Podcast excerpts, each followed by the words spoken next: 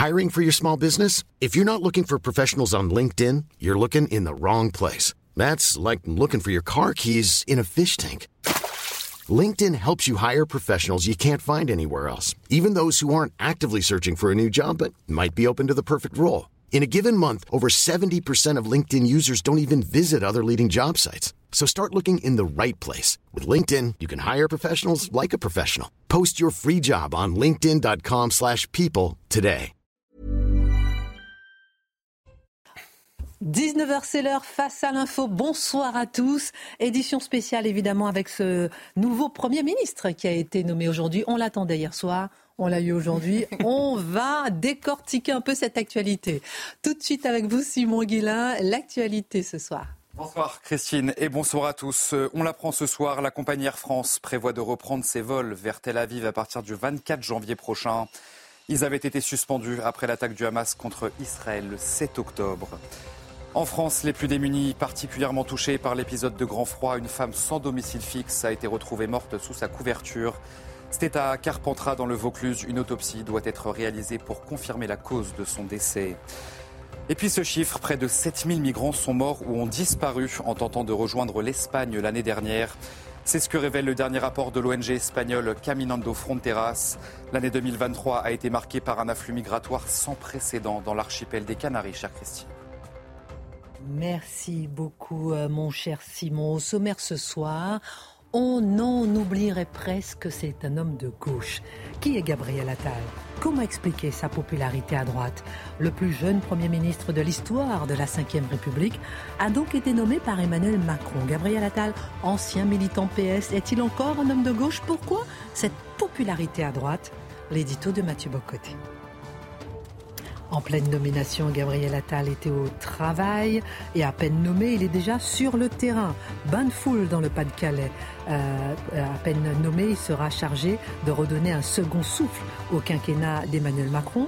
Le nouveau Premier ministre montre qu'il prend pleinement la mesure de ses nouvelles fonctions. Quelle politique l'attend? Quelle feuille de route? Quel défi? Alors qu'une partie de l'opposition l'attend déjà de pied ferme L'analyse de Dimitri Pavlenko. Gabriel Attal, le plus jeune Premier ministre de l'histoire de la Ve République, il répond qu'il ne veut y voir qu'un symbole de l'audace et du mouvement. Est-ce le jeune adapté à son époque? Quels sont les avantages et les inconvénients de cette jeunesse? En quoi l'âge est une condition de succès ou pas? Et face au péril jeune, Emmanuel Macron a-t-il choisi la carte jeune? L'analyse de Guillaume Bigot. Gabriel Attal aura été ministre de l'Éducation nationale que pendant quelques mois. Un passage éclair qui ne le permettra pas réellement de suivre ses dossiers malgré sa volonté affichée lors de sa passation de pouvoir. Et si la notion de suivi des dossiers n'était pas la priorité du gouvernement Quel suivi pour les JO, pour la sécurité? Le décryptage de Charlotte Dornelas. Et puis c'est une formule lancée par Vincent Trémollet du Figaro. La nomination de Gabriel Attal marquerait le début de l'après-Macron. Comment envisager justement les rapports à venir entre le Premier ministre et le chef de l'État? Jeu de lumière et d'ombre, jeu de pouvoir en perspective, l'édito de Mathieu Bocotti. Une heure pour prendre un peu de hauteur avec nos éditorialistes. D'ailleurs, nous irons dans un instant euh, sur le Pas -de dans le Pas-de-Calais rencontrer euh, Thomas Bonnet pour faire un point sur le déplacement du Premier ministre. Allez, c'est parti ce soir.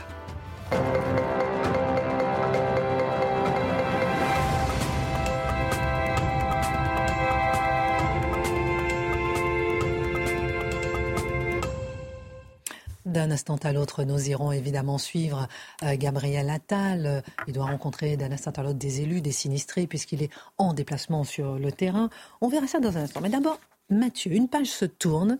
Fini Elisabeth Borne et Gabriel Attal est donc bel et bien nommé Premier ministre par Emmanuel Macron. Il faut former un, nouveau gouvernement. On n'y est pas pour l'instant. Si on a des informations, évidemment, on, on le dira en direct. Mais d'abord, Mathieu, la nouvelle est bien accueillie par la Macronie mais aussi à droite, il faut le souligner, où celui qui est le plus jeune Premier ministre de l'histoire de la Ve République a été applaudi. Comment expliquer cette popularité à droite de Gabriel Attal Et est-ce que c'est euh, un homme qui vient de la gauche, mais est-il encore à gauche? Reste à voir ce que veut dire être de gauche ou de droite, mais ce qui est certain, c'est qu'effectivement, les idées qu'on prête à Gabriel Attal, et j'y reviendrai, sont effectivement majoritaires à l'Assemblée et dans le pays. Le problème, c'est qu'ils ne sont pas majoritaires dans son propre groupe. Donc évidemment, si Gabriel Attal décidait de former un gouvernement en prenant l'aile droite de la Macronie, les LR et le RN, alors il aurait tout à fait la majorité nécessaire pour gouverner. Mais euh, apparemment, ce n'est pas exactement son plan. J'y reviens. Comment a-t-il construit sa popularité? Parce que si c'est un, un, politicien de carrière qui est là depuis longtemps, sa popularité est assez nouvelle. On lui reconnaissait du talent on lui reconnaissait du charisme, mais on ne lui reconnaissait pas encore cette popularité qui est telle qu'aujourd'hui, certains veulent faire une forme d'atalmania euh, moins de quelques heures après sa nomination. Alors, autour de quoi? Ben, il l'a créé, l'a constitué autour de thèmes, on dirait, de droite. On va, on va les lister pour voir de, de quelle manière il s'est construit comme l'homme de droite du bloc de centre qui venait de la gauche. Premier, premier élément, la rupture avec la Baïa. Faut simplement le dire. Il y a pendant des mois, on parle de la Baïa et on se retrouve avec Papendia, et je reviendrai quel point d'aboutissement de tout ça. Euh, qui dit c'est pas possible, d'ailleurs c'est pas si grave et de toute façon j'ai pas les moyens, je ne veux pas le faire. Attal arrive, il dit ma décision fondatrice, celle par laquelle je me ferai connaître des Français, c'est interdiction de la baya. C'est comme ça, c'est réglé, on n'y peut rien, c'est ce que je veux et c'est ainsi. Autorité, efficacité. Bah oui, là, on, croyait, et là c'est intéressant parce qu'on croyait que non seulement c'était pas grave et qu'en plus on n'avait pas le droit de le faire. Et là, on apprend que, un, c'était grave, et deux, on a le droit de le faire. Et l'argument, l'état de droit ne nous permet pas d'interdire la baya, mais apparemment, d'un ministre à l'autre, la définition des interdictions de l'état de droit peuvent évoluer. C'est intéressant. De ce point de vue, ça pourrait s'appliquer à d'autres questions. Euh, deuxième élément, je le disais, volontarisme. On est devant une classe politique dont la principale fonction, depuis 30 ans, euh, consiste à nous dire qu'ils ne peuvent pas faire ce qui est nécessaire, mais que les Français doivent s'adapter à ce qui est inévitable. Et là, qu'est-ce qu'on nous dit? Ben, c'est que l'inévitable, nous dit Attal, c'est comme ça qu'il s'est construit, c'est la volonté politique. Sachez que si je veux, je peux. Alors là, encore une fois, c'est étonnant parce que la logique du si je veux, je peux et si c'est nécessaire, on va le faire, ce n'est plus la logique des politiques. Et lui marque sa rupture ainsi. J'ajoute, il renoue avec l'autorité. L'autorité à l'école, la question de l'uniforme. On sent tous aujourd'hui qu'on est devant le, grand débraillé contemporain. On est, devant une école où les garçons ne sont plus certains d'être des garçons, les filles sont plus certaines d'être des filles. On ne sait plus exactement ce dont il est question. Tout le monde a les cheveux bleus. C'est quand même assez terrifiant. Et, là, il arrive, il dit, l'uniforme va être le symbole de l'autorité retrouvée. Est-ce que ça épuise la question de l'autorité? Bien sûr que non. Mais sachant que la politique, ce n'est pas que technique, ce n'est pas que technocratie, bonsoir Madame Borne, euh, mais que c'est fondamentalement, c'est des questions de symboles, de fond, eh bien, il dit par l'uniforme, je marque le fait qu'il y a une faille culturelle dans ce pays et on va chercher à la combler. Ensuite, il ne parle pas la langue de bois. C'est pas un détail. Ce n'est pas un détail qu'il ne parle pas la langue de bois. Il parle un langage politique capable d'être compris par la, population. Donc, finalement, on s'entend, hein? on n'est pas ici devant un propos révolutionnaire. Il a simplement remis de l'avant ce qu'on appelait il y a très peu d'années le bon sens. Mais le bon sens est aujourd'hui, euh, on pourrait dire, transgressif. Et sa popularité, ne l'oublions pas, c'est qu'il vient après Papendiaï. C'est très important. Papendiaï est un ministre qui a réussi à se faire rejeter avec une, vigueur réelle par une bonne partie de la société française, tellement c'était le ministre non pas de l'éducation, mais de la rééducation. Et là, qu'est-ce qu'on voit? Eh bien, euh, Attal arrive et a rompu avec lui et a marqué une claire, claire rupture avec le symbole du deuxième tour qui était Papendiaï. Donc tout ça, tout ça, ça nous donne effectivement un profil qui n'est pas, je reprends la formule de Charlotte hier, euh, l'anti-Bardella. Au contraire, c'est le Bardella de substitution c'est Bardella sans le RN, en quelque sorte. Si on veut, parce qu'apparemment, de tout penser en termes de RN aujourd'hui. Donc, c'est un peu la réponse. Donc, comment faire du Bardella sans être Bardella? Comment être capable d'occuper ce terrain-là sans être du RN? Comment être jeune sans être l'autre jeune? Eh bien, il son, son profil sociologique répond à cela. Je fait une parenthèse pour l'instant. le surdoué de la politique, on l'applaudit. Y arriver. Non, non, non, j'ai un, petit sondage que je vais vous montrer tout à l'heure. Les Français, euh, on va en parler. On va continuer à décortiquer. En ce moment, on est dans le moment effectivement de, euh, de à Marc Menon pendant que j'y pense. Hein. Marc Menon n'a pas pu être là ce soir. Bonsoir Guillaume Bigot, pardon. Bonsoir. Je, Alors, je suis un peu. Bonsoir à euh, Marc. Bonsoir à Marc qui nous regarde et bonsoir à Guillaume Bigot. Bonsoir à tous. Alors, autrement dit, euh, Attal a une force. On ne peut pas le wokiser.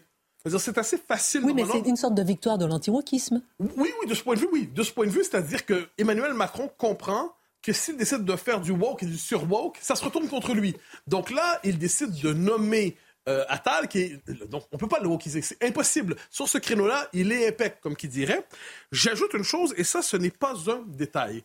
Libé, nous, non, SOS, euh, parce qu'on sait, il a fait son coming out, comme on dit aujourd'hui, donc il est ouvertement homosexuel, dont, dans mon avis, on se contrefout, les gens font ce qu'ils veulent de leur vie, c'est pas un sujet d'intérêt public, sauf pour SOS Homophobie, qui intervient en disant Formidable, sa nomination prouve qu'il n'y a pas d'obstacle pour les, les, homosexuels qui voudraient accéder aux plus hautes fonctions en France. Mais on était au courant. Et puis Libé nous dit la même chose. C'est une victoire, un triomphe de l'ouverture, le premier, premier, le premier premier ministre gay de l'histoire de la Ve République. Premièrement, on n'en sait rien. Et, euh, et deuxièmement, la chose importante, c'est que ce sont les seuls à en parler. Ce sont les seuls. Et là, c'est drôle parce que Attal, ce sont ses, préférences sexuelles. Ça ne nous concerne pas. Il ne joue jamais sur ça. Il ne joue jamais sur ça. Donc, il ne joue pas à la manière d'autres ministres qui parlent sans, arrêt des questions LGBTQ2TI+. Il parle jamais de ça. Donc, certains, Libé et SOS Homophobie, cherchent à le communautariser en disant l'un des nôtres vient d'y arriver. Et lui, il ne se définit pas du tout autour de ça. Donc, encore une fois, un autre crédit à droite, entre guillemets, c'est le refus de la logique communautariste. Alors là, on est tellement, il y a une telle vague d'amour autour de lui que certains disent non, ne quittez pas le ministère de l'Éducation, ne le quittez pas, jamais. Vous étiez le ministre tant attendu.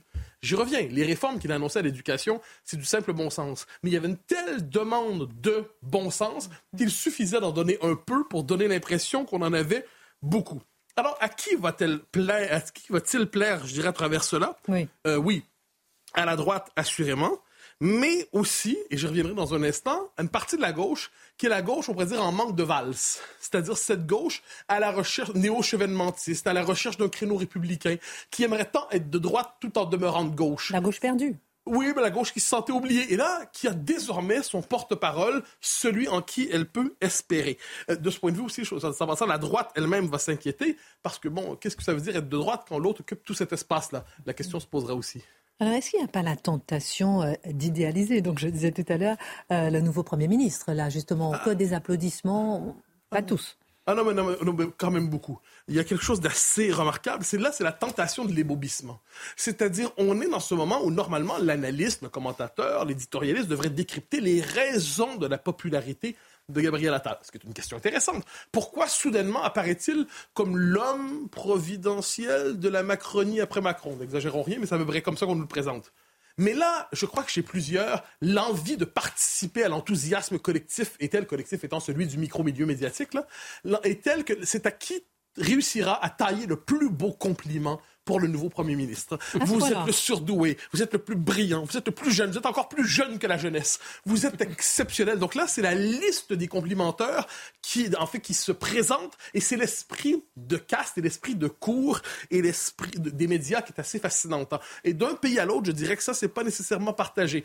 La fascination pour le pouvoir de tant de journalistes qui rêvent eux aussi de raconter leur off avec le nouveau premier ministre, eux aussi dire, moi, j'en suis proche, on s'est connus, on se connaît, nous nous aussi, on est copains. Donc là, chacun y voit de son petit compliment. Euh, c'est assez agaçant, euh, me semble-t-il, parce qu'on peut reconnaître de vraies vertus à Gabriel Attal sans pour autant basculer justement dans l'ode à Saint-Gabriel qui vient nous délivrer de, du gouvernement antérieur. Alors regardez, euh, on va, on va s'arrêter tout de suite, permettez-moi de vous interrompre pour montrer ce sondage. Non mais parce qu'il y a des journalistes, il y a les, ceux, qui, ceux qui commentent. Mais que pensent les Français de Gabriel Attal? Faites-vous confiance à Gabriel Attal en tant que Premier ministre 52% des Français disent non, 48% disent oui. Sondage CSA pour CNews à réaliser. Oui, qu'est-ce que vous voulez dire? Non, je voulais rajouter que dans le détail, ce qui est intéressant, c'est qu'à droite, 69% des électeurs de droite trouvent Gabriel Attal euh, à leur goût. 68%. Mais plus que dans le camp Renaissance. Ah oui. Ah il est plus populaire dans les, chez les électeurs de LR que dans les, chez les électeurs de Renaissance. C'est 67% chez Renaissance. exactement ce que nous disait euh, Mathieu Bocoté. Mais euh, euh, recentrons-nous, pas auprès des Français. Mais pas auprès des Français. Donc, chère, Christine, vous savez, si la vie des Français comptait en politique. pardon, les images en direct, pardonnez-moi. Il vient de rencontrer des élus sur place. Rappelons qu'il est à Clermarais, dans le Pas-de-Calais, pour les inondations. Il est, c'est son premier déplacement. Alors, on ne peut pas ne pas en parler. On suit en direct, mais on vous écoute surtout. Alors, vous, allez voir la séquence qui va. C'est absolument. On peut la prédire. D'abord, là, c'est l'homme, le surdoué ci, le surdoué ça. Donc là, on va avoir droit à la séquence, comme je dis, de, fascination enthousiasmée. Donc là, il va avoir la une de différents, euh, des quotidiens, des hebdos, en Attal. C'est à qui va être le premier à dire, euh, en fait, c'est véritable, il va triompher en 2027. Donc là, il y aura cette séquence-là. Et ensuite, il y aura la prochaine séquence qui viendra, je reviendrai en deuxième chronique, le, rapport entre lui et Macron. Donc, on va mettre en scène les tensions dans la Macronie et ensuite avec Emmanuel Macron. Mais ce qui est certain, il faut y revenir, c'est qu'il se construira aussi par le rejet qu'en fera une partie de la gauche faut pas l'oublier. Une partie de la gauche va dire il est terrible. En fait, c'est un petit petit mini Macron. Et plus encore, c'est un homme de droite qui passe pour un homme de gauche. Alors que donc là, il y aura le rejet qu'une partie de la gauche aura sur, exprimera son endroit, va contribuer, cela dit, à sa popularité parce que cette gauche mondaine est très puissante médiatiquement, mais beaucoup moins dans la population. Et ensuite, faut pas oublier la réaction, il va connaître un tir de barrage politique. Et on a vu Marine Le Pen qui a aujourd'hui donné un peu le signal du discours des droites en disant, en fait, Gabriel Attal, ce n'est justement que le nouveau décor d'Emmanuel Macron. Donc c'est le nouveau personnage d'Emmanuel Macron, c'est le nouveau pantin d'Emmanuel Macron. Et ça, c'est un discours qu'on va entendre beaucoup à droite et à gauche. On va tout faire pour euh, macroniser Gabriel Attal, alors qu'Emmanuel euh, Macron va tout faire, quant à lui, pour sataliser. Euh, petite question subsidiaire. Est-ce qu'il y avait eu cette séquence d'adulation, comme vous dites, pour Elisabeth Borne? Non, non, non. Il y avait. on était... Je sais pas, je me suis dit, j'ai peut-être raté quelque chose. Non, non, vous avez rien raté. En fait, on était. C'est mieux de comparer ça. On était dans un moment d'admiration froide. C'est-à-dire, on disait une techno qui renonce au charisme, qui renonce à la politique dans ce qu'elle a d'abrasif. Une techno qui explique sous le langage de la raison froide. Voilà ce qu'il faut pour la France. Donc, c'est le genre de compliment qu'on aimerait recevoir dans la vie. Alors, dernière question, Mathieu Bocoté. Est-ce que Gabriel Attal est encore un homme de gauche? Pour terminer Alors, on ne, décide jamais par soi-même si on est de gauche. Il hein. ne faut jamais l'oublier. C'est-à-dire, c'est la gauche qui décide si on est de gauche avec elle. Et ensuite, la question de l'homme de gauche, qui était de gauche, mais qui n'est plus de gauche selon la gauche, c'est de dire, je suis encore de gauche, mais c'est la gauche qui n'est plus avec moi. On connaît ce type de raisonnement. Euh, je pense que sur le fond des choses, dans son état suisse, il s'est engagé au Parti socialiste quand il était jeune. C'est un garçon bien né, ça vaut la peine de le dire, donc on comprend qu'il soit de gauche. Euh, la gauche est, est l'expression intellectuelle articulée des privilèges euh, sociaux et moraux de notre époque. Euh, son lancé socialiste sur les questions sociétales. Les questions sociétales, c'est particulier. C'est les questions sur lesquelles la gauche est manifestement majoritaire en France. Et sur ces questions-là, c'est un homme de gauche. Il n'y a pas de doute là-dessus. Cela dit, ce ne sont pas les questions les plus clivantes. Ce ne sont pas sur elles qu'on se construit, en fait, une, crédibilité politique aujourd'hui. Donc philosophiquement, c'est un progressiste, je pense qu'on peut le dire. Je pense que c'est par ailleurs un progressiste qui sait que le réel existe. Et de ce point de vue, c'est quand même assez rare dans son camp. C'est qu'il sait que la population existe, il sait que le réel existe, il sait, en fait, je pense que la chose est là, il sait que la majorité des Français ne, sont pas avec son camp. Alors, point final en un mot. Est-ce qu'il va se comporter vraiment comme un homme de gauche? On le verra lorsqu'on va voir s'il va diaboliser, oui ou non, l'autre moitié du pays qui ne pense pas comme lui. Va-t-il diaboliser le RN, Reconquête, les LR, tous ceux qui ne pensent pas comme lui? S'il ne diabolise pas, s'il n'est pas sectaire, s'il tend la main, s'il entre dans la définition des forces vives, l'autre moitié du pays, eh ben, peut-être ce ne sera plus un homme de gauche comme on les connaissait. Merci euh, beaucoup euh, pour votre regard. Donc je rappelle que Marc Menon n'est pas là, il est resté bloqué par la neige chez lui. Il a fait un petit bain de neige euh, en maillot de bain, il m'a raconté ce matin. Bon, il n'est pas parmi nous, mais Guillaume Bigot est là et on l'embrasse bien fort. dans un instant. Ah bon D'accord. Alors, euh, on va aller tout de suite euh, rejoindre Thomas Bonnet qui est sur le terrain, euh, qui est donc dans le Pas-de-Calais. Thomas Bonnet, vous êtes dans le Pas-de-Calais. Gabriel Attal, à peine nommé à enfiler tout de suite son costume de Premier ministre. Quel message, selon vous, il a voulu faire passer là, ce soir? Eh bien, écoutez, Christine, sans doute le message d'un Premier ministre euh, à l'action. Moins de dix minutes après la passation euh, des pouvoirs, il a pris le convoi ministériel pour se rendre ici, dans le Pas-de-Calais, écouter les sinistrés, écouter les élus locaux. Alors, sur la forme, c'est un Gabriel Attal dans la compassion, dans l'empathie que nous avons pu euh, observer ce soir. Il était notamment présent à une réunion qui s'est déroulée juste derrière moi avec euh, des habitants qui ont été euh, sinistrés par les inondations, des élus locaux aussi, euh, qui nous disent qu'il a écouté longuement ce que les habitants avaient à dire. Un Premier ministre à la tâche. Donc, notons en comparaison que Elisabeth Borne avait attendu trois jours avant son premier déplacement en tant que Première ministre. Voilà peut-être une des premières différences dans le style entre Gabriel Attal et Elisabeth Borne. Elle, que l'on a beaucoup décrit comme hors sol, lui a déjà les deux pieds sur le terrain. Merci Thomas Bonnet pour euh, euh, d'être envoyé spécial sur place avec euh, Charles Baget pour les images. Merci infiniment. On va écouter juste avant de, de vous écouter Dimitri, Gabriel Attal aujourd'hui qui a déclaré la France n'est pas en déclin, la France rime avec sursaut. Intéressant, non? Mais non. Je pense en particulier aux classes moyennes cœur battant de notre pays, artisan de la grandeur et de la force de notre nation française. Ces femmes, ces hommes, ces familles qui se lèvent tous les matins pour aller travailler, qui peuplent notre territoire et que l'on n'entend pas souvent, mais qui sont toujours au rendez-vous de leurs responsabilités. Des Français doutent, mais au fond, je sais qu'ils espèrent aussi. Car au fond de nous, au plus profond de nos consciences de Français amoureux de notre pays, nous le savons, la France ne rimera jamais avec déclin. Car la France, elle rime avec sursaut, elle rime avec audace, elle rime avec grandeur. Alors avant de vous écouter, puisqu'on va parler des défis qui attendent Emmanuel, euh, Gabriel Attal avec vous, euh, Dimitri, c'est intéressant d'écouter un extrait où il dit Vous pouvez tous compter sur moi, même les élus de l'outre-mer, hein, quand même. On écoute. Je veux, pour conclure, m'adresser directement aux Français, à tous les Français, où qu'ils vivent, dans l'Hexagone, dans les Outre-mer ou à l'extérieur de nos frontières quel que soit leur parcours de vie, quelles que soient leurs opinions politiques, peu importe qui ils aiment ou ce en quoi ils croient. Je veux leur dire qu'ils pourront toujours compter sur moi. Leur dire qu'avec euh, le président de la République, chaque jour, chaque minute, chaque seconde leur sera consacrée. Parce qu'il n'y a rien de plus beau, rien de plus fort, rien de plus grand que de servir la France et les Français. Dimitri Pavlenko, euh, déjà votre réaction par rapport à ce qu'il vient de dire ah bah, Je vais en parler de son discours, c'était très intéressant. Alors on va, on, va directement à votre nez. Il sera chargé donc de redonner une sorte de second souffle à ce second euh, quinquennat d'Emmanuel Macron. Euh, quelle est sa feuille de route? Quelle politique il va mener? Quels sont les défis qui l'attendent euh, C'est la question qu'on se pose justement aujourd'hui. Oui, il en a livré donc des pistes dans ce discours qui, j'ai trouvé dans l'ensemble, était quand même assez scolaire globalement. Hein. C'était très appliqué. Hein. c'est vrai. Hein, c'est une bonne transition. C'est une ligne. mais c'est vrai, on l'a senti appliqué. Mais d'ailleurs, il n'a oublié, je crois, rien ni personne, parce que là, vous avez mentionné qu'il a, il a cité les élus locaux, les outre-mer, mais il a aussi remercié le Parlement, les partenaires sociaux, sa famille politique, chacun de ses prédécesseurs à Matignon, Édouard Philippe, Jean Castex, Elisabeth Borne ses collaborateurs, les oppositions, les Français évidemment, les Outre-mer. Voilà. Ah s'il y en a un, alors il l'a pas oublié, ah. franchement il l'a expédié d'entrée, euh, c'est Emmanuel Macron. Alors que si vous réécoutez ce qu'a dit Elisabeth Borne, à chaque phrase, pratiquement, elle a rappelé la tutelle présidentielle sur son action. J'ai travaillé euh, conformément à la volonté du président de la République. Avec Gabriel Attal, franchement, on se serait cru en régime parlementaire. On, avait, on croyait qu'il on aurait cru qu'il avait gagné les élections législatives comme en Allemagne. Son parti avait gagné les ah élections. Et voilà, comme s'il n'y avait pas de président en fait. Hein.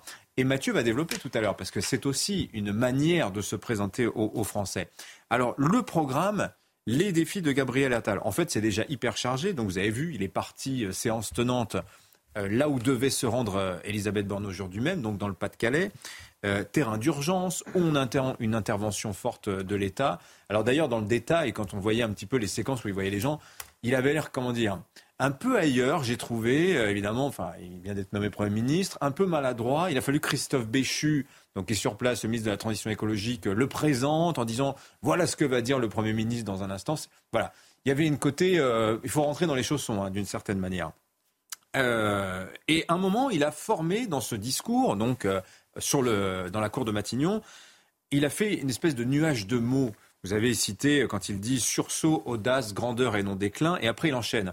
Il dit en moins de 30 secondes action, transformation, reprise en main, garder le contrôle de notre destin, libérer le potentiel français. Et puis il enchaîne sur classe moyenne qui travaille et ne s'y retrouve plus, protéger notre modèle social, sécurité, services publics, santé, hôpital, souveraineté nationale et européenne, immigration, transition écologique, valeur travail, simplification. Voilà, en 30 secondes, il dit tout ça. Et alors, c'est quoi? C'est le lexique gouvernemental et, macron, et macronien euh, de base, en fait. Hein. Là-dedans, vraiment, c'est là. Il n'a oublié aucun des mots-clés. Alors, plus original, j'ai trouvé, il a promis de dire la vérité. Un politique qui vous promet de dire la vérité, quand même, ça, ça fait peur. change. Ça fait peur selon vous, Charles voilà. C'est le premier mensonge. Non, il a promis aussi, et alors là, c'est vraiment une rupture assumée, je pense, avec Elisabeth Borne. Mathieu en parlait juste avant. Il a promis de respecter les oppositions, d'écouter les oppositions. Alors, ça, c'est assez sa marque de fabrique, hein, oui, oui, oui. remarqué. Mais voilà, effectivement, il est reconnu pour ça. On peut discuter avec Gabriel Attal, on peut, euh, c'est quelqu'un qui est assez agréable. Voilà. Est-ce qu'il va extrême droitiser tout le monde? On verra bien. Mais enfin, voilà, il y a cette promesse faite aux Français de ne jamais les lâcher, de ne jamais les abandonner, de dire la vérité, de respecter les, oppositions. Voilà, ça dessine voilà, une espèce de portrait de personnalité politique. Euh, oui. Alors Gabriel Attal, il a aussi dit d'emblée, j'emmène avec moi à Matignon la cause de l'école. C'est l'une de mes priorités absolues, faut-il le croire? Ah oui, alors ça c'est vraiment la phrase clé. J'emmène avec moi à Matignon la cause de l'école.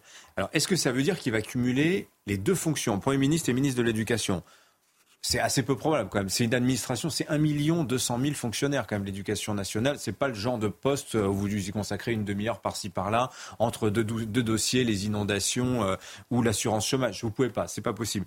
Quoique, c'est déjà arrivé. Hein. Raymond Barre de 78 à 76 est à la fois Premier ministre et ministre de l'économie euh, et des finances parce qu'on lui reconnaît cette euh, compétence particulière. Hein, c'est Giscard qui disait de lui, le président de la République à l'époque, c'est le meilleur économiste de France. Bon voilà, Raymond Barre a fait ça. Il y a eu des situations d'intérim. Enfin, ce serait très surprenant que Gabriel Attal conserve euh, le portefeuille de l'éducation. Avec d'ailleurs un regret hein, qui a été exprimé par les syndicats de l'éducation de dire un ministre qui promettait, Finalement, il s'en va au bout de six mois. C'est dommage. Je laisse à Charlotte le soin de développer dans, dans un instant. Vous nous direz euh, si Charlotte, si la Bayard reviendra à l'école. Mais c'est intéressant aussi parce que on sait qu'il a, il a, il a pris un petit déjeuner avec Emmanuel Macron ce matin, Gabriel Attal, pendant deux heures et demie. Est-ce qu'ils ont parlé de ça? Est-ce qu'il y a eu une négociation entre le président? Rappelez-vous, il avait dit, Emmanuel Macron, euh, fin août, il avait dit euh, école, domaine réservé du président mère des batailles. Et, Emmanuel, euh, Gabriel Attal a dit aussi, l'école, c'est la mère des batailles. Voilà. Alors ça, je crois que ça va être le premier défi, en fait, de Gabriel Attal dans l'exercice de ses nouvelles fonctions. Est-ce qu'il aura de l'autonomie hein, Parce que l'autonomie, il ne faut pas oublier qu'Emmanuel Macron a toujours été très interventionniste, à commencer par le choix des collaborateurs du Premier ministre. Hein. Vous savez, il y a quatre postes qui comptent dans la République. Vous avez euh, président de la République, Premier ministre, directeur de cabinet du Premier ministre et secrétaire général de l'Élysée. Et euh, Nicolas Revel avait été, euh, enfin Emmanuel Macron avait voulu imposer son directeur de cabinet euh, à Édouard Philippe, en l'occurrence Nicolas Revel, qui est aujourd'hui le patron de la PHP. Édouard Philippe n'avait pas cédé. Eh ben, Nicolas Revel, il était arrivé directeur de cabinet de Jean Castex, qui n'avait pas eu le choix de ses collaborateurs. Est-ce que Gabriel Attal va avoir l'attitude pour choisir avec qui il, il, il va travailler? Je pense que ça va être peut-être le premier défi pour lui.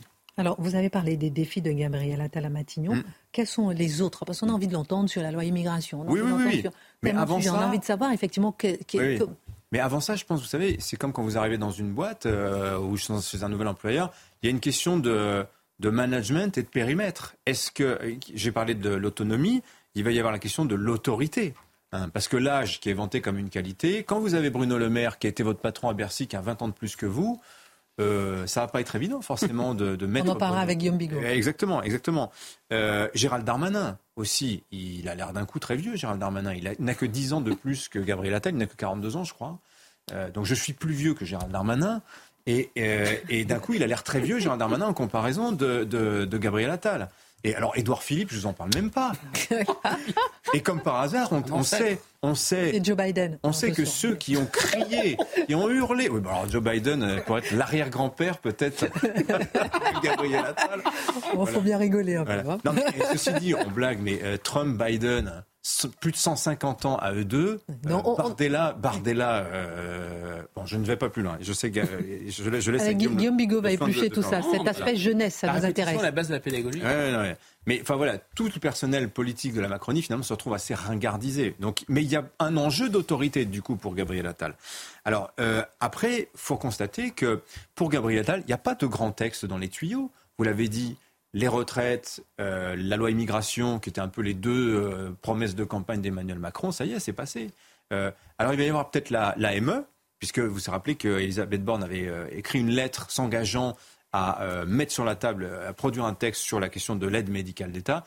Est-ce que Gabriel Tal va se sentir tenu de tenir cette promesse de sa prédécesseur. Ça n'est pas sûr. Le, en fait, le vrai défi pour lui, c'est les élections européennes. On ne va pas se le mentir, c'est dans cinq mois. Et euh, vous savez que l'objectif du Rassemblement national, qui court loin, loin en tête devant, plus de 10 à 12 points d'avance dans les sondages sur Renaissance, ce qui n'est pas d'ailleurs forcément un avantage d'être si loin devant cinq mois avant. Rappelez-vous, Alain Juppé, euh, présidentiel, euh, dans, les, dans les sondages, c'était l'hyper favori en 2016. On a vu ce que ça a donné. Il n'était même pas sur la ligne de départ pour euh, la présidentielle. Donc là, pour Jordan Bardella, il y a aussi une équation de ce genre. Et Gabriel Attal, qui, dans les quatre débats qui l'ont opposé à Jordan Bardella, pendant la campagne présidentielle, c'est intéressant de les revoir. Hein. Il y en avait notamment un très très bon chez Cyril Hanouna, on les voit face à face. Que dit Gabriel Attal? Il dit Je ne suis d'accord sur rien avec Jordan Bardella mais on s'estime, connivence générationnelle, etc. D'accord sur rien. Bon, on a vu que ça n'était pas le cas finalement euh, et qu'il était plutôt étiqueté euh, assez proche. Et en fait, c'est ça, Gabriel Attal, il va être une espèce de chien de chasse. Euh, et je ne mets aucune dimension péjorative hein, quand je parle de chien de chasse. chien de chasse pour chasser sur chasser Jordan Bardella, parce que l'enjeu, c'est la survie du bloc central quand même d'ici 2027. Ça, c'est François Bayrou qui dit ça. Vous imaginez les européistes laminés aux élections européennes. Enfin, c'est l'humiliation absolue. Euh, les autres défis, bah, vous avez évidemment les Jeux Olympiques et le défi sécuritaire que ça euh, représente. Je passe pas sur l'aspect chantier parce que j'ai lu ce matin qu'on avait accompli 84% des travaux. C'est comme les barres de téléchargement, vous savez, les travaux. c'est plutôt bon signe si on est à 84% des, chantiers.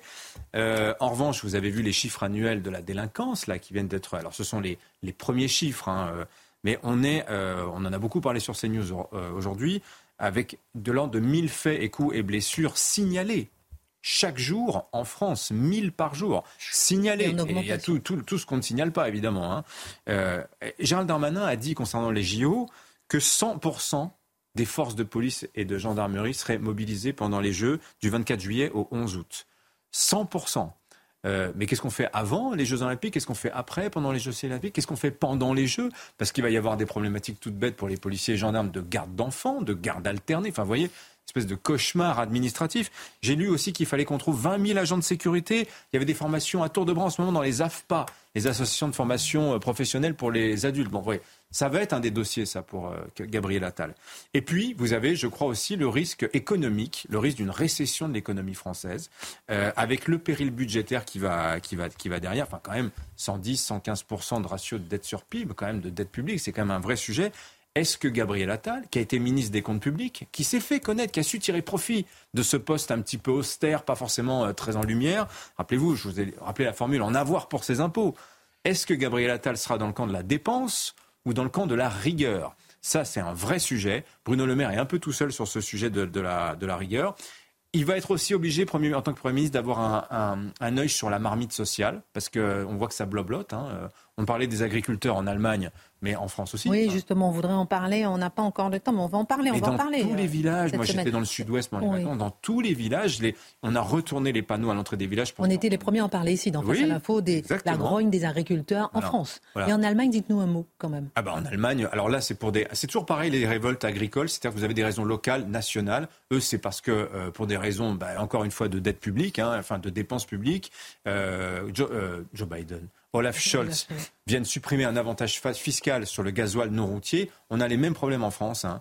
Euh, c'est de l'ordre d'un milliard d'économies que, le gouvernement allemand veut faire sur les agriculteurs. Et ben voilà, ça déclenche des colères. Mais des colères, vous en avez eu en Hongrie, vous en avez eu au Portugal, vous en avez eu aux Pays-Bas, vous en avez en France. On aura des mouvements sociaux massifs des agriculteurs dans les semaines à venir. Je ne prends pas grand risque à vous annoncer cela, parce qu'ils sont vraiment furieux pour tout un tas de raisons. Hein. Fiscalité, les normes, etc., la concurrence, les, les accords internationaux, vous voyez.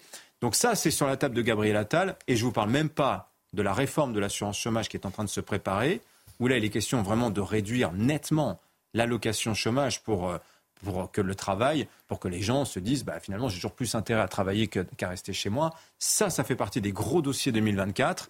Bon courage, monsieur le Premier ministre. Alors, euh, Charlotte Dornelas, on voit euh, qu'on est en train d'aduler. C'est normal, hein, c'est le premier jour. Et puis, comme on disait tout à l'heure, c'est aussi, il y a une différence entre euh, Elisabeth Borne et Gabriel Attal. Il y a une nette différence. Est-ce qu'on n'est pas là en train de lécher avant de lyncher? Est-ce que c'est pas justement la période de grâce avant le, coup de massue qui, va, ne va pas tarder à tomber? Parce qu'on sent que tout le monde regarde et, quand même surveille un peu Gabriel Attal et attend le moindre faux pas.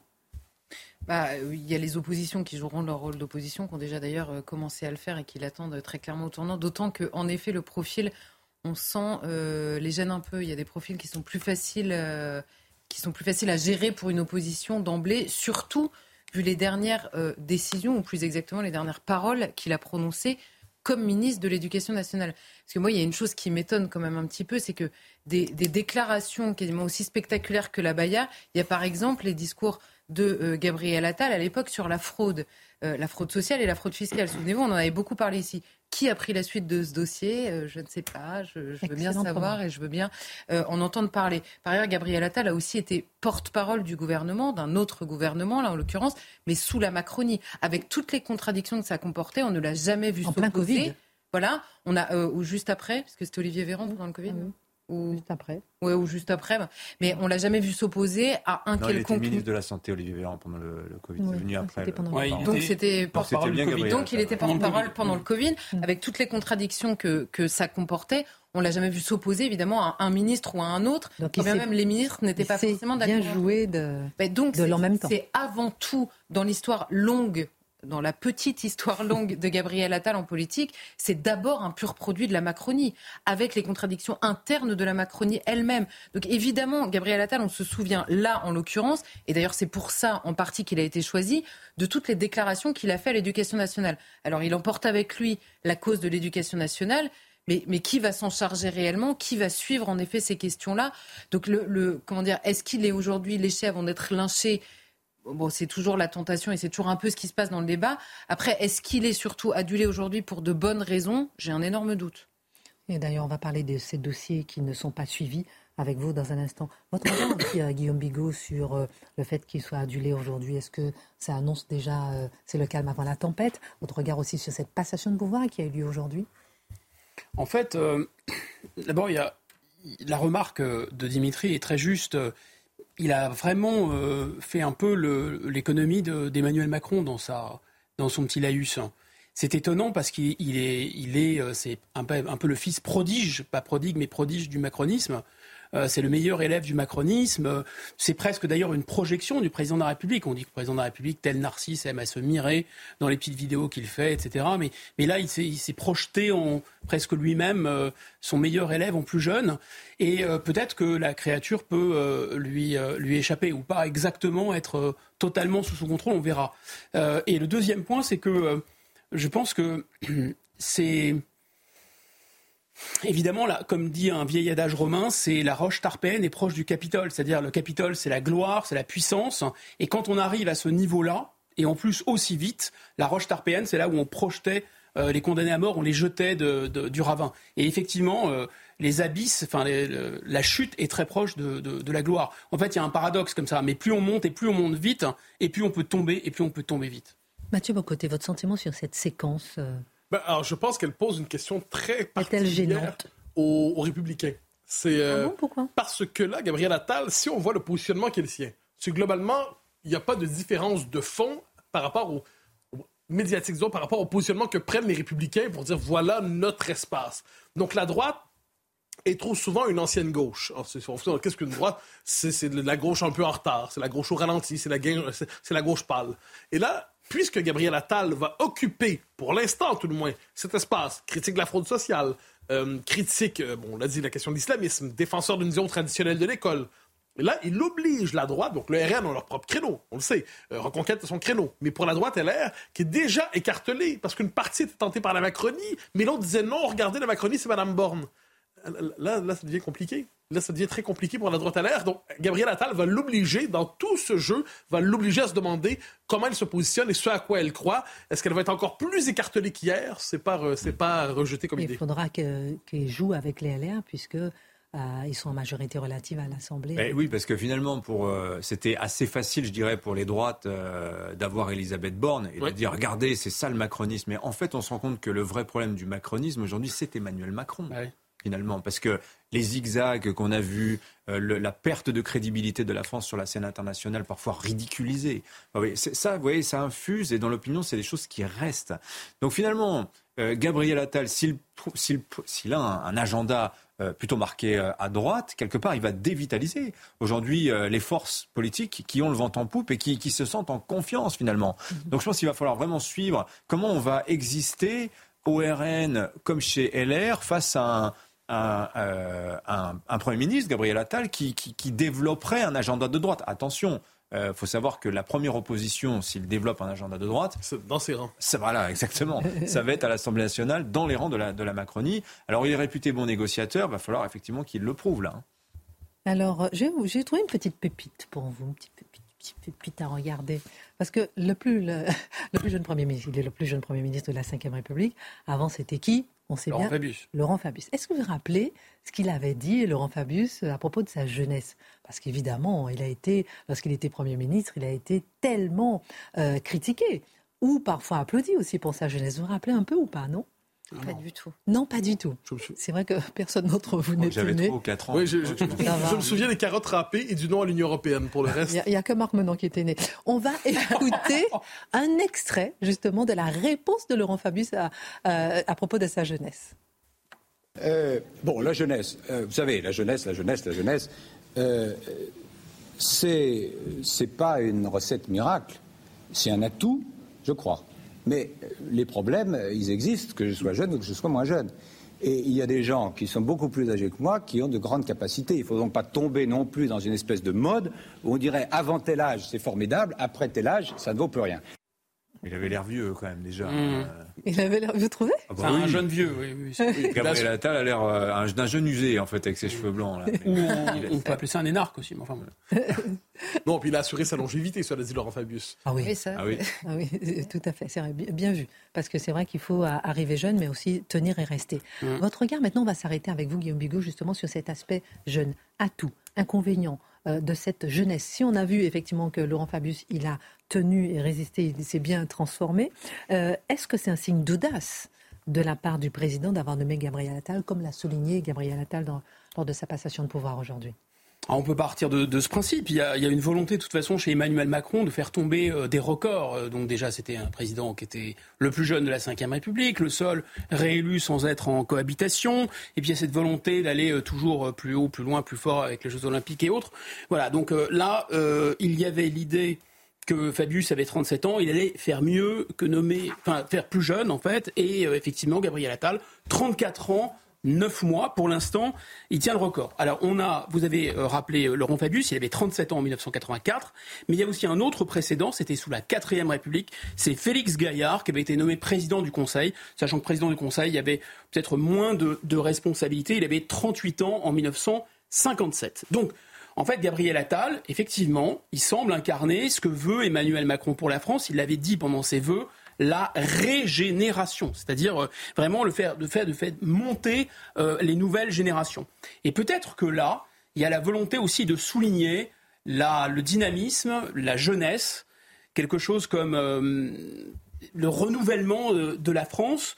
quelque chose qui, relèverait de la, de la vitalité. Parce qu'on on a quelques exemples, et notamment en Europe, de premiers ministres très jeunes. Je pense au chancelier autrichien Sébastien Kurz, 31 ans, ou alors à Sanna Marin, euh, la première ministre de Finlande, qui a été nommée à 34 ans. Mais enfin, ce sont des pays qui n'ont pas autant de poids sur la scène internationale. Si on regarde des pays qui vraiment comptent dans l'arène internationale, il y a vraiment une exception française. Ah. Très très forte.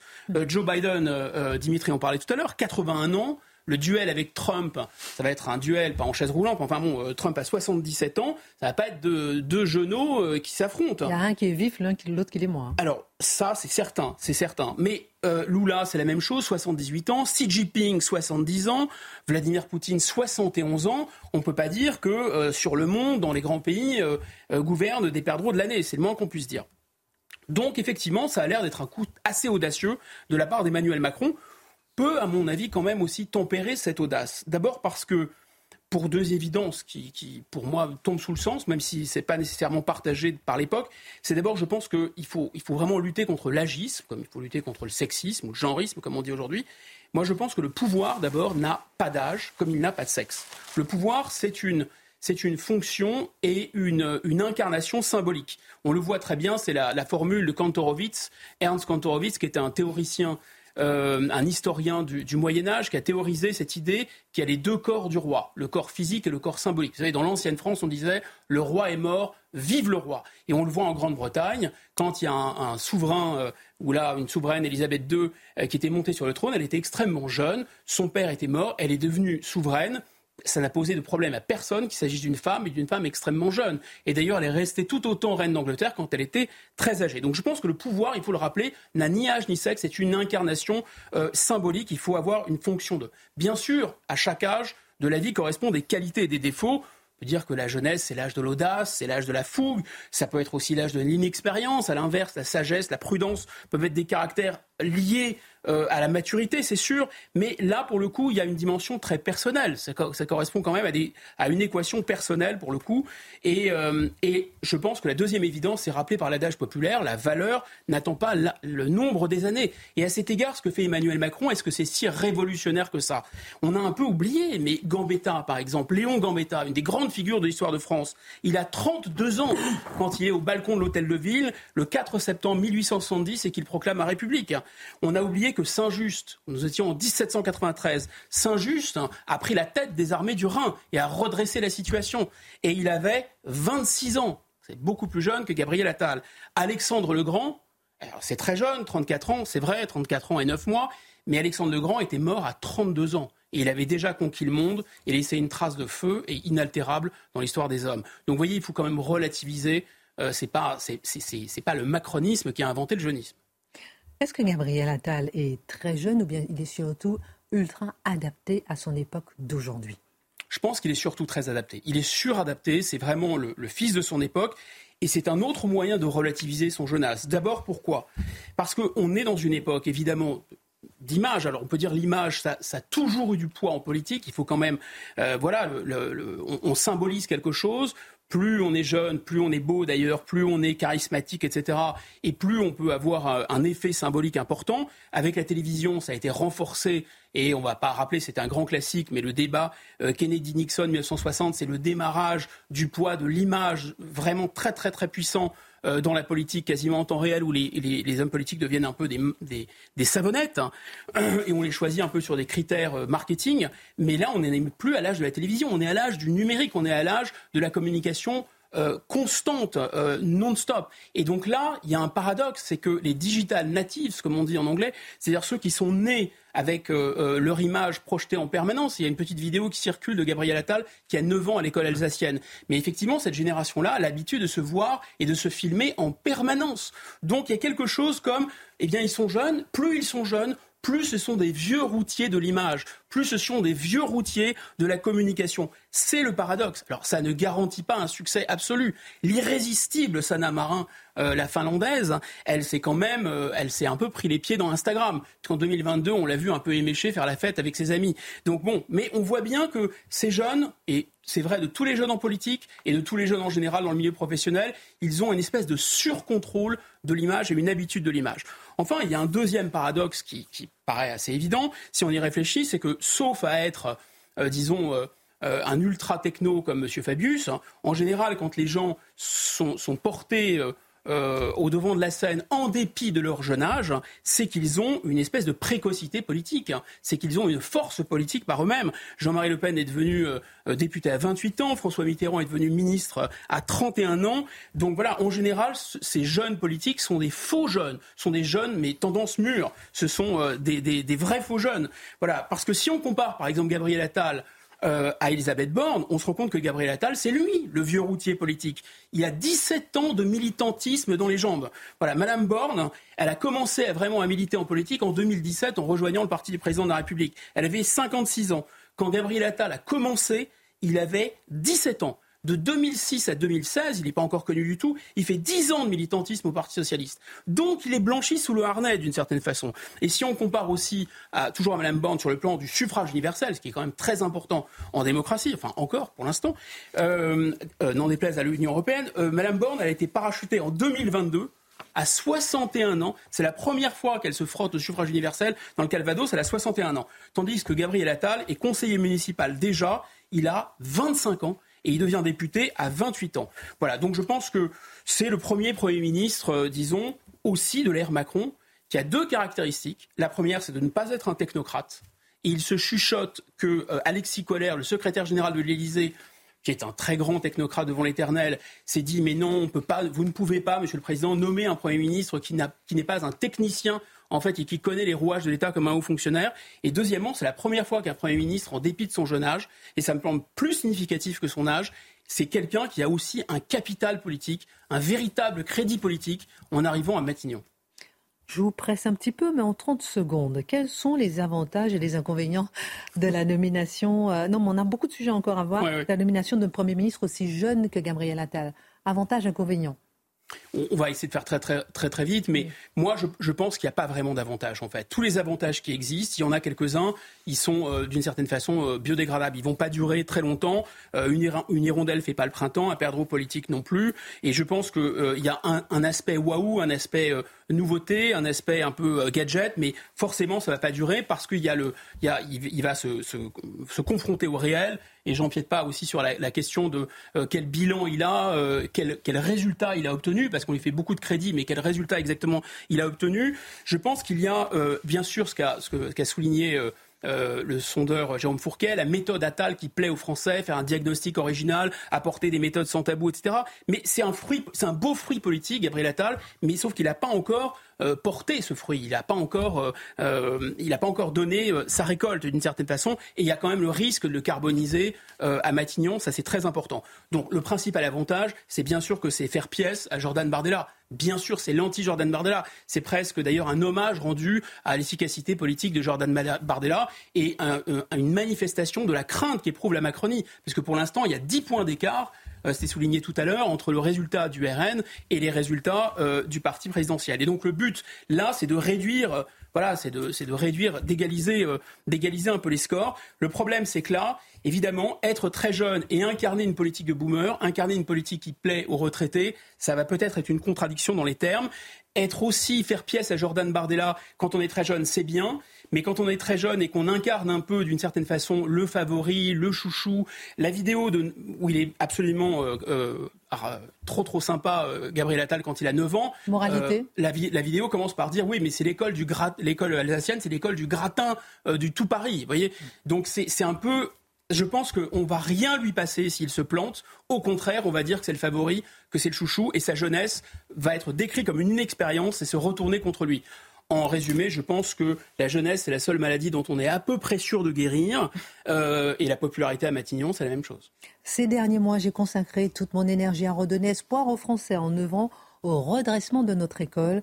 J'emmène avec moi ici à Matignon cette cause. C'est la mère de toutes les batailles. Elle sera l'une des priorités absolues de mon action à la tête du gouvernement si ma fille peut arrêter de m'envoyer des SMS en même temps, lui dire que je fais une émission en direct. Euh, c'est la, jeunesse. Elle m'empêche de, oui, c'est ça la jeunesse, m'empêche de travailler. Donc ça, c'est le, tweet de Gabriel Attal à propos de, du fait qu'il emmène avec lui euh, il dit qu'il emmène avec lui à cause de l'école euh, à Matignon. Mais on va voir avec vous, Charlotte Donella, c'est la question qu'on a envie de se poser.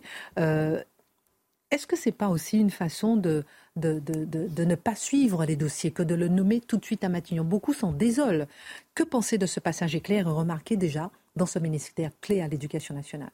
Bah, La première chose à remarquer et qui, qui, peine un peu à se frayer un chemin, on va dire, dans le commentaire, c'est que le passage a été éclair tout le monde lui, lui s'égré depuis hier. On dit il a, il a quand même tout, bousculé pardon, à l'éducation nationale. Bon, il est resté six mois à l'éducation nationale et avant de bousculer l'éducation nationale, il va falloir un peu plus que six mois, à mon avis. Et c'est même pas une critique adressée à euh, Gabriel Attal. Il échappe lui-même à un bilan qu'on ne peut pas faire. C'est absolument impossible de le tenter. Donc il a dit des choses, c'est pas rien hein, de, de briser certains tabous, mais il a dit des choses. Les tabous qu'il a brisés sont exactement les tabous que sa famille politique euh, dans laquelle il a milité pendant des années et qui a fait toute sa, euh, toute sa force politique, euh, combattait précisément. C'est en effet, bon, l'interdiction de la baya a beaucoup marqué, mais c'est la question du redoublement remis entre les mains des professeurs, la question des groupes de niveau, donc la petite entaille dans la question du collège unique, le tabou parmi les tabous, la question de la réécriture des enseignements en se concentrant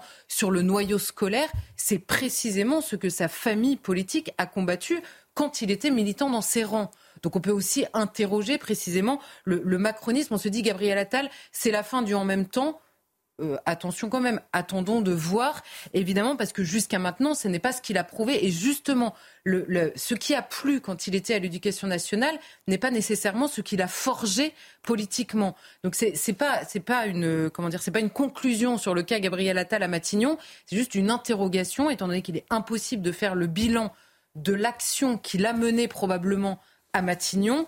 Euh, attendons de voir ce qu'il fera à la fois de ce qu'il a commencé à l'école, parce que j'entends bien qu'il emmène la cause à Matignon. Je lui ferai euh, aucun procès sur la place qu'aura cette cause, mais je rappelle que euh, les violences faites aux femmes sont la cause nationale du quinquennat, que hier c'était le sport qui était la cause parmi les causes de l'année euh, d'Emmanuel Macron. Donc il va aussi être Premier ministre d'un président qui nous sort une cause nationale à chaque fois qu'il prend la parole. Donc c'est pas évident non plus de prioriser les actions, surtout que toutes ces causes ont une importance, comment dire, une grande importance d'abord et méritent toutes quasiment une révolution dans la manière de les aborder. Ce qu'il avait dit euh, sur la fraude hein, qu'on évoquait tout à l'heure, hein, ce qu'il avait dit lui-même sur la fraude sociale et fiscale, ce qu'il a dit aussi en arrivant à l'école. Et je note qu'entre les, les, gros jalons qu'il a posés simplement à l'éducation nationale et sa nomination à Matignon, entre les deux, on a eu le classement PISA qui euh, nous montre comment dire un, un, une baisse de niveau vraiment vertigineuse euh, qui mérite clairement une révolution. Par ailleurs, si on s'écarte un peu du cas Gabriel Attal, puisque vous posiez la question du suivi des dossiers et même du suivi de l'impulsion politique qui est donnée.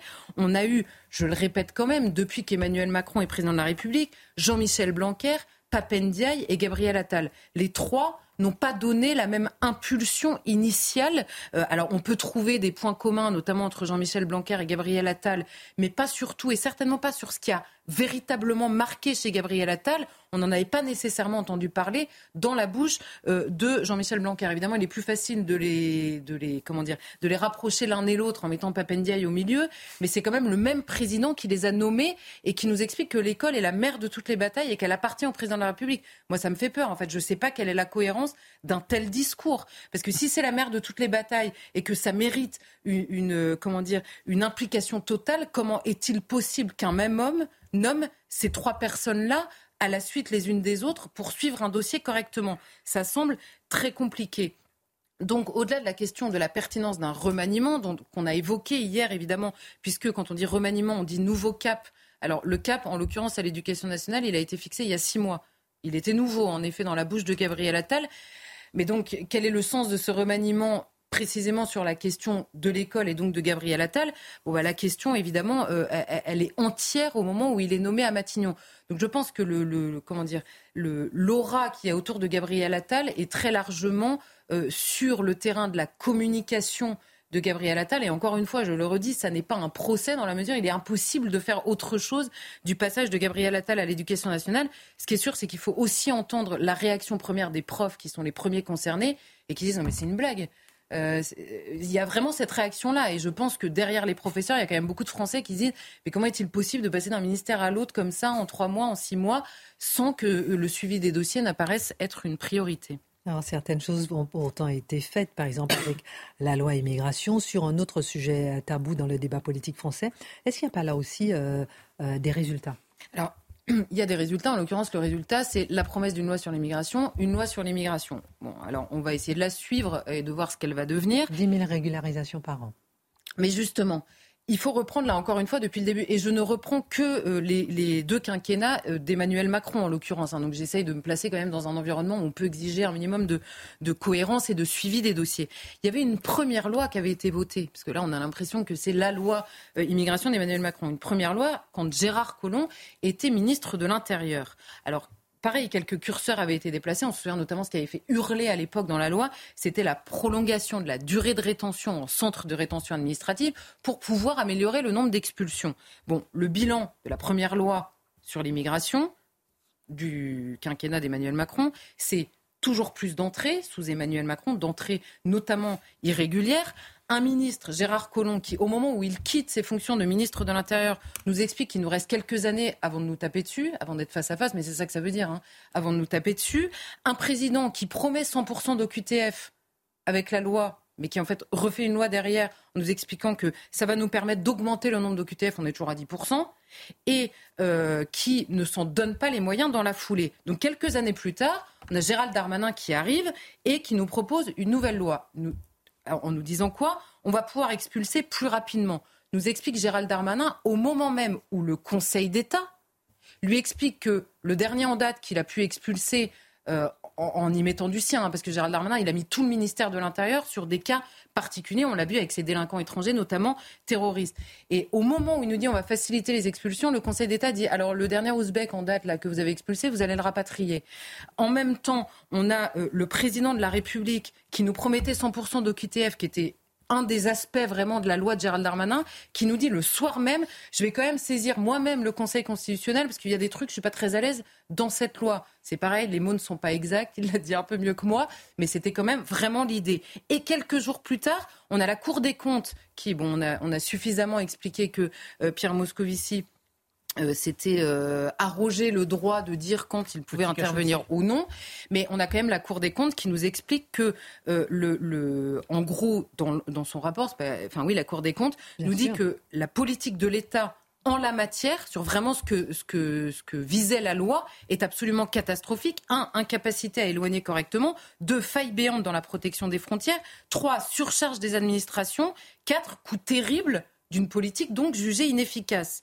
Et là, on a Gérald Darmanin le même jour qui nous dit en 2023, on a réussi à, éloigner 4686 étrangers délinquants, soit une augmentation de 30%, nous dit-il. Évidemment que c'est impressionnant. 4800. La Cour des comptes nous dit quoi?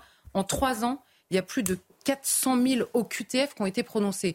Et on le sait désormais, les OQTF, c'est une petite part de l'immigration illégale.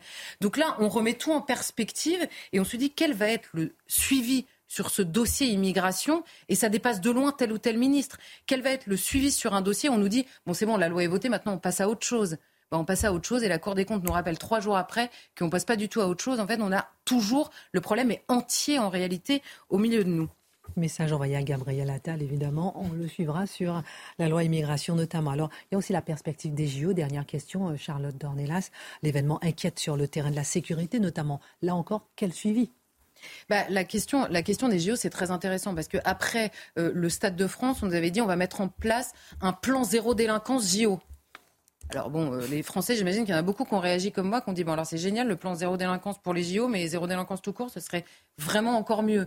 Euh, évidemment, pour les touristes, on nous expliquait il faut zéro délinquance. Mais là aujourd'hui, quand vous parlez aux policiers, notamment en Seine-Saint-Denis, puisque c'est là que beaucoup de choses vont se passer aux Jeux Olympiques, ils disent ok le plan zéro délinquance, en fait c'est le même travail policier que d'habitude, mais avec une cadence accélérée, avec les mêmes problèmes de réponse pénale qu'on connaît par cœur. Et là, les policiers commencent à vous dire, pendant les JO, il y aura 100% des policiers sur le terrain, donc on va saturer le terrain, on, sait faire, ça devrait bien se passer. Mais il va se passer en septembre-octobre quand vous allez avoir, avoir des policiers qui sont déjà épuisés avant les JO, qui le seront encore plus après, n'auront pas pris une seule euh, demi-journée de vacances. Et septembre-octobre, c'est ce qui commence à les inquiéter. Et il y a euh, un commissaire notamment qui m'a dit, mais ça évidemment, cette question-là n'existe pas dans le discours politique et dans les préoccupations, parce que c'est le dossier JO qui occupe tout le monde en ce moment. Et on voit que le suivi sur le long terme, il est décidément compliqué. Merci beaucoup. Nous, on suivra les dossiers non suivis. Merci. Ah euh, non, mais c'est vrai, il faudra absolument les suivre. Euh, Mathieu Mocoté, on se rappelle par exemple lorsqu'il y avait Nicolas Sarkozy c'était, et François Fillon, le feu, la glace, l'homme des villes, l'homme de la campagne. Non, mais c'est vrai. il y avait euh, l'homme des stars et celui qui ne fréquentait pas du tout les stars. On va étudier avec vous ce rapport qui pourrait avoir entre Emmanuel Macron et Gabriel Attal. C'est une formule lancée par Vincent Trémollet du Figaro. La nomination de Gabriel Attal marquerait le début de l'après-Macron. Comment envisager le rapport entre ces deux hommes? Bah, Disons que le contraste est moins marqué dans ce cas. On a l'impression qu'on a, même si les deux hommes ne sont pas les mêmes, l'un est davantage passionné par l'économie, l'autre semble davantage militant de carrière euh, qui, par ailleurs, euh, a fait sa marque sur autre chose. Ils ont quand même l'air d'avoir une plus grande proximité. L'élément central, c'est qu'on doit revenir sur ce qu'on pourrait appeler la théorie conspirationniste du pantin de Macron. Ah. Je m'explique. Quelle est cette théorie conspirationniste? Emmanuel Macron, tellement incapable de supporter, de, de supporter la présence de quelqu'un qui lui ferait un peu d'ombre, n'aurait nommé à Matignon qu'un homme qui serait son double, euh, son double euh, avec un peu moins de talent. Donc il aurait été à la recherche d'une figure pâle, d'une figure sans envergure. Or, qu'est-ce qu'on voit? Cette idée qu'on dit qu'Emmanuel Macron veut à tout prix un nain pour être capable de le dépasser, euh, ça ne correspond pas nécessairement aux objectifs du président de la République dans les circonstances. Quel est maintenant le seul véritable enjeu d'Emmanuel Macron? c'est d'éviter que Marine Le Pen l'emporte en 2027. C'est la seule question pour lui. Veut-il être le dernier président de la Ve République avant l'élection de ce que ces gens appellent l'extrême droite? Si tel est le cas, ça viendrait, quels que soient ses succès, quelles que soient ses réussites, ça viendrait balayer ces deux quinquennats. Ce serait finalement Emmanuel Macron, c'est celui qui a rendu possible Marine Le Pen. Il ne peut pas se représenter pour la battre une troisième fois, donc il a besoin d'un vrai successeur. Un vrai successeur, ça ne peut pas être qu'un pantin. Un vrai successeur doit avoir sa marge d'autonomie pour créer son personnage politique. Un vrai successeur doit être autre chose, en fait, qu'une figure secondaire qu'on envoie se battre parce que c'est une bataille comme une autre. Et de ce point de vue, euh, et c'est paradoxal, mais Emmanuel Macron a tout intérêt à donner le plus d'espace de déploiement possible à Gabriel Attal pour qu'il puisse construire son propre personnage politique, d'autant qu'il arrive avec une légitimité, on dira charismatique entre guillemets, à la différence d'autres personnes qui rêvent de succéder euh, à Emmanuel Macron. On peut penser à François Bayrou, euh, qui a une forme de légitimité par euh, l'ancienneté, on pourrait dire, ou Édouard Philippe, la légitimité plus technique, hein, une forme de néo-jupéisme. Qu'est-ce qu'on voit ici? On est dans une situation où Emmanuel Macron ne peut pas inférioriser Gabriel Attal, ne peut pas chercher à lui faire de l'ombre jusqu'à l'écraser, il ne peut pas l'étouffer, sans quoi, s'il présente un tout petit homme en 2027, son successeur serait un tout petit homme, eh bien, il serait balayé justement par le, moment euh, Marine Le Pen, qui ne l'oublions pas, c'est pas un jeu d'alternance dans la Ve République, c'est un jeu d'alternative à la grandeur de la classe politique, c'est pas la même chose. Est-ce que cette nomination risque finalement d'attiser les tensions au sein de la Macronie? Ah ben moi, j'ai l'impression de revivre l'épisode, à tout le moins se dessine l'épisode Chirac-Balladur. Mm. Mais qui sont les nouveaux personnages là-dedans? C'est Gérald Darmanin, évidemment, et Gabriel Attal. Donc on est devant deux personnes qui ne cachent pas leur ambition pour la suite. Euh, Gérald Darmanin ne l'a jamais caché et Gabriel Attal non plus. Or là, qu'est-ce qu'on voit? En laissant de côté Gérald Darmanin, qui a, quand même avalé des couleuvres pour quand même, dans l'espoir d'être premier ministre, il a quand même dit beaucoup de choses. Il a, tout fait pour montrer qu'il n'était pas l'homme de droite. Vous dites toute l'année qu'il fait avaler des couleuvres aux Français. Vous n'allez pas le défendre là Non, je, ah, c'est une question. Je ne suis pas à défendre qui que ce soit. Je note simplement qu'il a, fait, il a fait tout ce qu'il pouvait pour être un premier ministre macroniste. Ça n'a pas fonctionné. Donc là, la question qu'on peut se demander dans cette querelle, je ne dirais pas des frères ennemis, parce qu'ils viennent pas exactement du même sérail, c'est est-ce que finalement Gérald Darmanin va soit conserver son poste pour mener sa bataille de l'intérieur, ou va-t-il finalement bouder en disant vous êtes le fils préféré, je suis le fils boudé, je serai le chef de l'opposition intérieure, et finalement c'est l'indésiré qui triomphera? Chose certaine, dans la Macronie, il y aura aussi des coups de couteau. Ah ben on va terminer avec un tweet de Gérald Darmanin. Félicitations à Gabriel Attal. Point. Je lui souhaite une pleine réussite au service des Français. Point. Excellent type de programme. Merci à tous. Rendez-vous demain. Ouh là, on a des dossiers. Bon, il y a plein de dossiers dont on veut parler. On parlera de tout ça demain. Tout de suite, Pascal Pro, l'heure des Pro 2. À demain.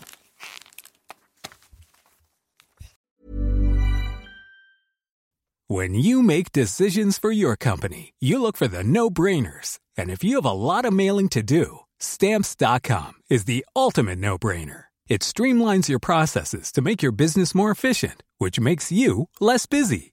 Mail checks, invoices, legal documents, and everything you need to keep your business running with Stamps.com. Seamlessly connect with every major marketplace and shopping cart. Schedule package pickups and see your cheapest and fastest shipping options from different carriers. With rates up to 89% off USPS and UPS rates. And with the Stamps.com mobile app you can take care of mailing and shipping wherever you are. Make the same no-brainer decision as over 1 million other businesses with stamps.com. Sign up with code program for a 4-week trial plus free postage and a free digital scale. No long-term commitments or contracts. That's stamps.com. Code program.